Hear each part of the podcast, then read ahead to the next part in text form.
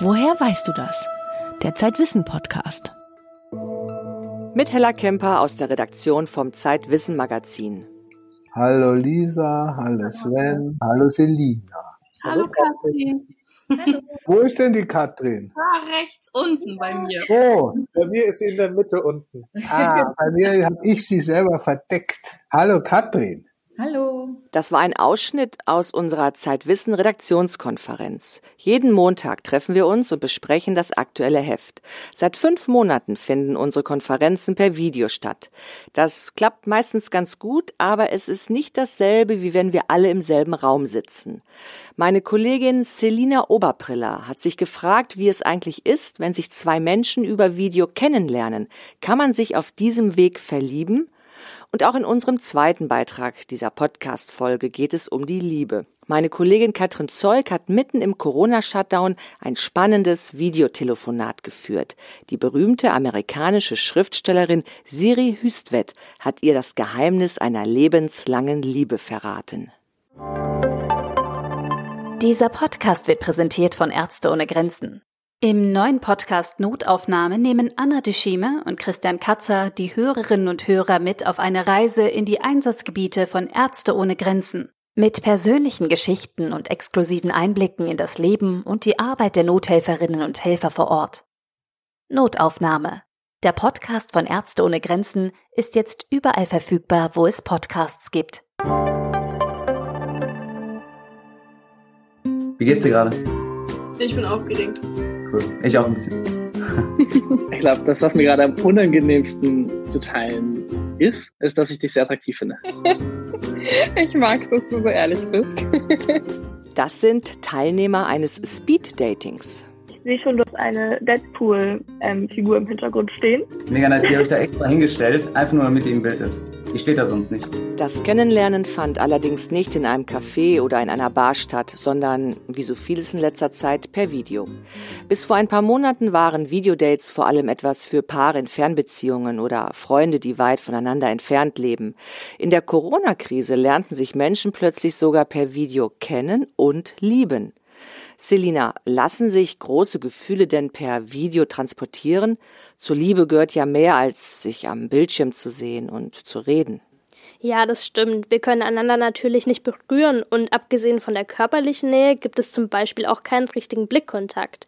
Es ist per Video ja unmöglich, sich gegenseitig anzuschauen. Entweder man schaut in die Kamera oder man schaut den anderen an, aber beides gleichzeitig geht nicht. Wenn wir uns jemandem nachfühlen und das auch zeigen wollen, dann sind wir es allerdings gewohnt, dass wir demjenigen in die Augen schauen oder ihn berühren. Blickkontakt bietet natürlich einen ganz unmittelbaren Austausch zwischen zwei Personen. Also das ist ein sehr einfaches Mittel, um blitzschnell in Kontakt zu kommen, trägt dazu bei, wie unmittelbar ich mich in den anderen einfühlen kann oder wie sehr, wie unmittelbar ich mich preisgebe. Anne Böckler-Rettig forscht an der Uni Hannover zu Blickverhalten und Empathie. Sie sagt, dass wir Aspekte wie den fehlenden Blick oder Körperkontakt ausgleichen können, weil wir Menschen sozial sehr anpassungsfähig seien. Nähe kann auch anders als über wirklich echten Blickkontakt oder echten Körperkontakt hergestellt werden. Dass zum Beispiel einfach sehr viel schneller und ehrlicher Emotionen und Gefühle geteilt werden oder preisgegeben werden, um Nähe herzustellen. Auch verbale Äußerungen können so eine kurze Berührung ersetzen. Also immer wieder so ein bisschen verbalisieren, dass ich noch dabei bin, dass ich zuhöre, dass ich was verstehe, dass mir was leid tut. Sich online zu verlieben geht also? Ja, Gefühle lassen sich über Video transportieren. Zum Beispiel, indem wir sie direkt aussprechen. Der Meinung ist auch Stefan Poromka. Er ist Professor für Texttheorie in Berlin und er hat ein Buch über die Liebe im Digitalen geschrieben. Wenn man jetzt danach fragt, was fällt weg? Ja, total viel. Total viel. Man kann sich nicht äh, berühren, ja. Man hat nur den Ausschnitt des Körpers. Man spürt nicht die Vibrations im Raum, so heißt es dann. Und das sei so enorm wichtig, ne? Und das habe man nicht. Also deswegen funktioniere das nicht so. Seiner Meinung nach fallen allerdings nicht nur Dinge weg, die wir dann irgendwie wieder ausgleichen müssen. Es kommen auch ganz neue Dinge hinzu. Er vergleicht das mit einem anderen Medium, über das Verliebte schon seit Jahrhunderten kommunizieren und hat sich gefragt, was fällt jetzt eigentlich alles weg, wenn Liebesbriefe geschrieben werden? Total viel. Und zwar so viel, dass man denkt, ist ja irre eigentlich, ne, dass das überhaupt geht. Aber was soll das, ne? Und dann noch über die Distanz. Wer weiß, ob man noch verliebt ist, wenn der ankommt oder wenn der Rückbrief kommt und so weiter. Da fehlt zu viel. Wir wissen aber aus der Geschichte der Liebesbriefe, dass was anderes passiert, dass auf der Seite des Mediums eine bestimmte Komplexität ausdifferenziert wird, nämlich eine Liebessprache. Und wie beim Liebesbrief kommt jetzt auch bei Videogesprächen eine neue Ebene hinzu. Das hat er mir bei unserem Videointerview gesagt. Ich glaube nicht, dass etwa, wenn ich Sie jetzt so sehe, dass ich Sie darauf reduziere, also dass ich Sie auf das reduziere, was Sie jetzt sind. Ne? Aber dieses Bild, was Sie mir jetzt zeigen, kommt hinzu. Zum Beispiel, wo Sie sitzen. Ne? Zum Beispiel, wie Sie Ihren Bildschirm eingestellt haben. Ne? Das ist eine Sache, die dazukommt und die dann die Gesamtwahrnehmung derart verändert, dass man schon anders über die Leute nachdenkt. Ne? Man kann das ja als Szene verstehen, ne? Das heißt, man hat bei Videogesprächen eine ganz neue Möglichkeit, sich selbst zu inszenieren, abseits von Kleidung oder Kosmetik. Man setzt sich in Szene. Der Hintergrund des Videochats wird sozusagen zu einer Bühne, also fast wie bei einem Theaterstück. Man kann zum Beispiel die Beleuchtung so wählen, dass sie der Haut schmeichelt oder die Kamera so ausrichten, dass immer nur die Schokoladenseite des Gesichts zu sehen ist. Das ist vor allem dann spannend, wenn sich Menschen per Video kennenlernen, die sich vorher noch nie in echt begegnet sind. Es gibt so Tinder-Kontakte, ne? Also die lernen sich kennen, beziehungsweise die kennen sich gar nicht und die zoomen dann aber fünf oder sechs Stunden. Und das liegt natürlich daran, weil sie auf der einen Seite sich näher kommen können und weil sie auf der anderen Seite wissen, ah, okay, es ist aber eine Form von Unverbindlichkeit. Ne? Und so machen wir uns dann ein Bild von dieser Person, die aber ja eigentlich erstmal nur aus Pixeln auf unserem Bildschirm besteht. Ein digitaler erster Eindruck sozusagen. Da fragt man sich natürlich, ob man jemanden vielleicht ganz anders wahrgenommen hätte, wenn man ihn persönlich kennengelernt hätte. Es ist ein großer Unterschied, ob diejenigen, die, mit denen man spricht, ob man die schon kennt oder nicht. Olaf Kramer ist Professor für Rhetorik in Tübingen. Er beschäftigt sich vor allem mit digitaler Kommunikation. Ich habe ihn gefragt, ob sich ein solcher digitaler erster Eindruck sozusagen überschreiben lässt, wenn man der Person dann zum ersten Mal auch physisch begegnet. Es gibt immer den schönen Spruch, es gibt keine zweite Chance fürs erste Mal. Aber äh, ich würde sagen, in gewisser Hinsicht gibt's den schon, also weil man dann schon die wahre Begegnung nochmal als so eine Art Reality-Check wahrnimmt. Wobei das natürlich auch durchaus als eine Art Enttäuschung wahrgenommen werden kann. Das heißt, Videocalls verleiten uns auch dazu, uns anders zu zeigen, als wir eigentlich sind. Ja, genau. Und wenn diese Inszenierung dann plötzlich wegfällt, kann das persönliche Treffen natürlich auch überraschen. Hinzu kommt dann nämlich auch eine Art chemische Kommunikation zwischen zwei Menschen. Die spielt gerade beim ersten Treffen unbewusst eine wichtige Rolle. Nicht umsonst sagt man, man muss sich gut riechen können. Sag mal, Selina, ich ertappe mich manchmal dabei, wie ich während einer Videokonferenz andere länger beobachte, also deutlich länger, als wenn wir uns in einem Raum befänden. Oder dass ich mich selbst auf dem Bildschirm anstarre.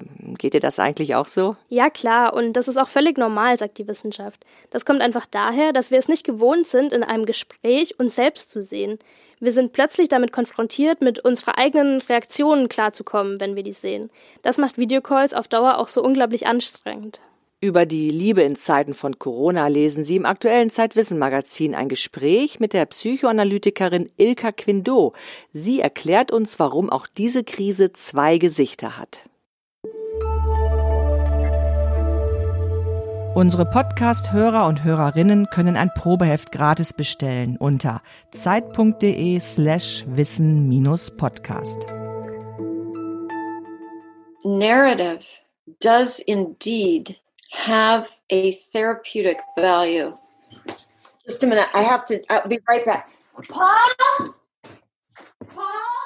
Hier hören wir Siri Hüstvedt, die berühmte amerikanische Schriftstellerin. Paul!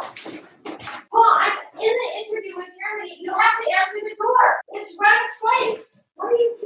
Im New Yorker Corona-Shutdown. Doorbell nightmare. No one rings the bell, you know. We're still really in lockdown here. Das war im Mai. Meine Kollegin Katrin Zeug hatte mit Siri Hüstvedt einen Videocall. Ihr habt, glaube ich, mehr als zweieinhalb Stunden lang gesprochen, Katrin. Ja, sie hat sich wirklich viel Zeit genommen. Sie war in ihrem Haus in Brooklyn, wo sie mit ihrem Mann Paul Auster wohnt, als wir unser Gespräch führten, und ich war bei mir zu Hause in Berlin. Zwischendurch ist sie mal in die Küche gegangen, weil sie da gerade eine Hühnersuppe fürs Mittagessen gekocht hat. Das klingt jetzt so, als sei Siri Hüstvedt recht nahbar. Ist sie das tatsächlich? Nicht in diesem typischen Sinne. wo es um Persönliches oder den Alltag geht. Aber ich glaube, dass für Siri Hüsfit ihre eigenen Gedanken sehr viel von ihr ausmachen und ausdrücken. Man spürt, wie wichtig ihr das Denken ist. Und dieses Denken, ihr Denken hat sie sehr bereitwillig mit mir geteilt. Das habe ich schon als etwas sehr Nahes empfunden. Mich hat zum Beispiel sehr beeindruckt, wie genau sie dabei jedes Wort auswählt oft mit langen Pausen und wenn es dann rauskommt, dann passt es ganz genau. Es war auch ein emotionales Gespräch, wir haben gelacht und ab und zu hatte sie auch feuchte Augen. Warum? Vor Rührung? Ich hatte das Gefühl, sie spürt das, was sie sagt, wirklich, auch wenn es um einen philosophischen Gedanken geht oder um eine Idee, die sie fasziniert oder die ihr gerade kommt. Es war, als ob sie sich von all den Worten und Gedanken, die in einem Gespräch ausgetauscht werden, wirklich berühren lässt. Sie ist jetzt 65 Jahre alt und gilt ja als sehr kluge, intellektuelle Frau. Ja, sie ist toll. Sie ist sehr belesen, kennt sich in total vielen Bereichen aus, in Literatur, Poesie, aber auch Philosophie, Physik, Hirnforschung. Und sie unterrichtet an der Uni und lässt es alles in ihre Texte einfließen. Das heißt, ihre Romane sind auch biografisch inspiriert? Ja, ihre Protagonisten sind oft Intellektuelle. Die Schauplätze sind Schauplätze ihres Lebens, zum Beispiel New York, wo sie lebt, oder Minnesota, wo sie aufgewachsen ist. Es gab schon Protagonisten mit norwegischen Wurzeln, so wie sie sie selbst hat. Aber Siri Husfeld schreibt auch Sachbücher, zum Beispiel über Zeit, Erinnerungen, über das Gedächtnis. Ein großes Thema von ihr ist der, ähm, ist der Zusammenhang von Körper und Geist. Und sie hat ein Buch über das Zittern geschrieben, das sie selbst manchmal heimsucht. Stimmt, als äh, Angela Merkel diese Zitterattacken hatte, wurde viel über Siri Hüstwets Buch Die zitternde Frau gesprochen. Äh, ist es ein autobiografisches Buch? Indirekt. Also sie versucht das Phänomen des Zitterns wissenschaftlich zu ergründen und einzukreisen.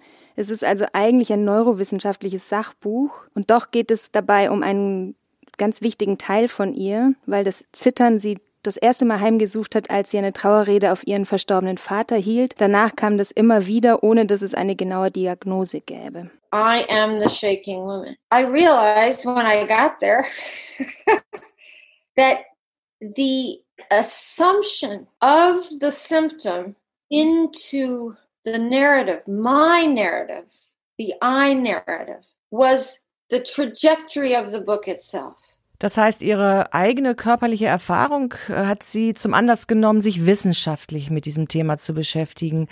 Äh, Katrin, ihr habt, glaube ich, aber auch viel über die Liebe gesprochen. Und Siri Hüstwett ist ja bekanntermaßen seit äh, fast 40 Jahren mit ihrem Mann zusammen, mit dem Autor Paul Auster. Ja, sie hat sehr weise über die Liebe geredet. Sie sagte, eine tolle Sache daran, so ein altes Paar zu sein, sei, dass man auf verschiedene Phasen der Beziehung zurückblicken könne.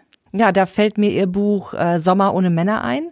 In dem erzählt sie, wie eine Frau von ihrem Mann verlassen wird. Ich fand es sehr beeindruckend, wie stark die Protagonistin darin mit der Situation umgeht. Nämlich, wie tut sie das? Sie zieht allein aufs Land und hat dann einen total strukturierten Tagesablauf. Morgens arbeitet sie, dann liest sie stundenlang, am Nachmittag redet sie mit ihrer Mutter oder anderen interessanten Personen in diesem kleinen Örtchen und nachts dreht sie dann durch. Wir haben darüber geredet, dass es wichtig ist, eine Struktur zu haben, die einen hält, wenn man sich seinen Gefühlen wirklich hingeben möchte. Hat dich diese Protagonistin an Siri Hüstvedt selbst erinnert? Das weiß ich nicht. Das war mir eigentlich auch gar nicht wichtig. Aber Siri Hüstvedt hat in unserem Gespräch auch über ihre eigene Beziehung geredet. I'm now in a very old, old you know relation with someone over all these years and this too is subject to both patterns and change wir haben in dem Gespräch immer wieder darüber geredet, wie wichtig und bestimmend Wiederholungen und Muster in unserem Leben sind.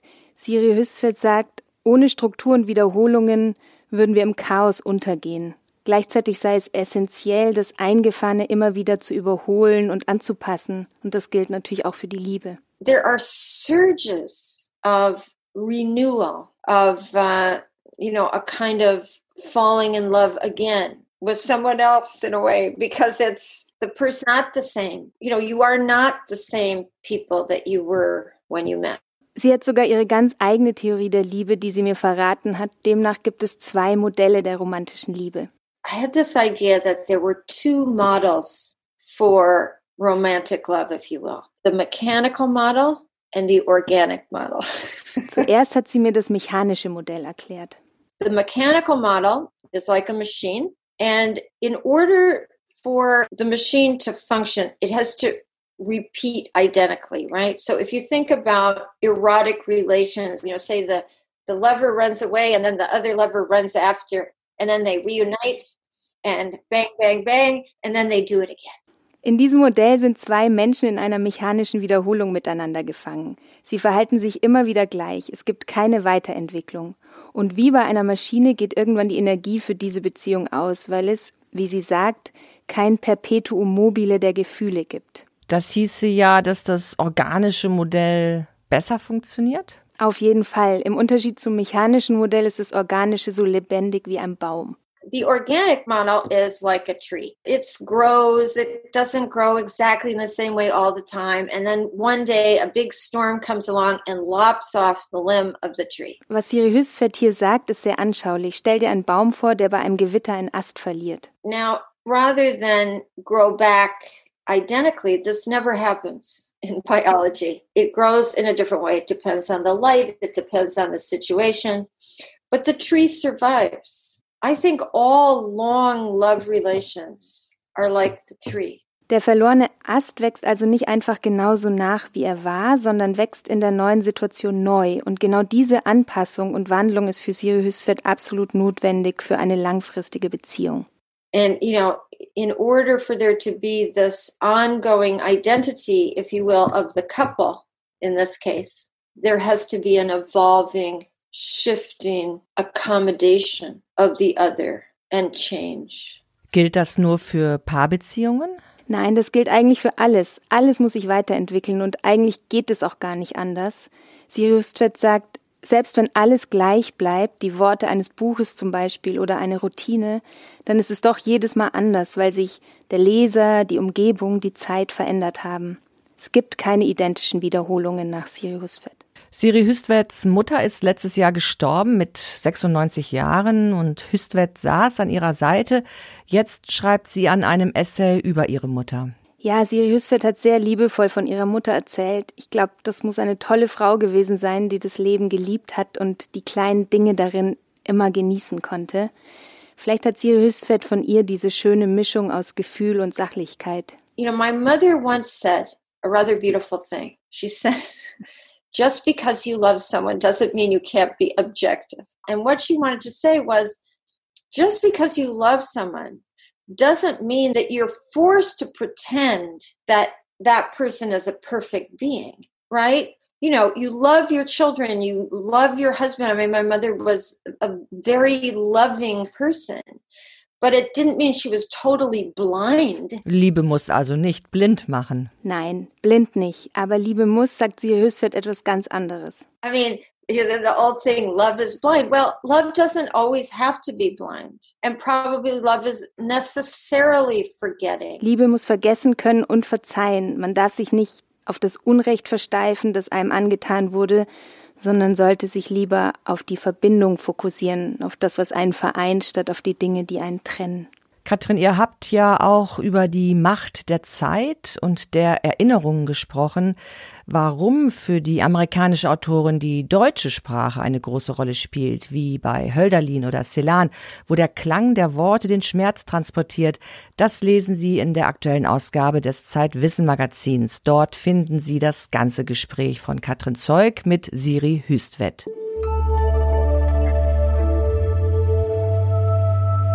Weitere Themen im aktuellen Zeitwissen Magazin. Der Wolf ist unser ältester Verbündeter und trotzdem dämonisiert der Mensch ihn wie kaum ein anderes Raubtier. Vielleicht weil Mensch und Wolf sich so ähnlich sind. Was uns Geranien zu sagen haben. Ein Gespräch mit dem Star des deutschen Balkons. Autopsychologie. Wer etwas ändern will im Autoland Deutschland, muss diese ganz besondere Beziehung verstehen. Vielleicht ist es sogar Liebe. Das war der Zeitwissen-Podcast. Woher weißt du das? Ich bin Hella Kemper. Wir hören uns in vier Wochen wieder. Bis dahin, bleiben Sie gesund.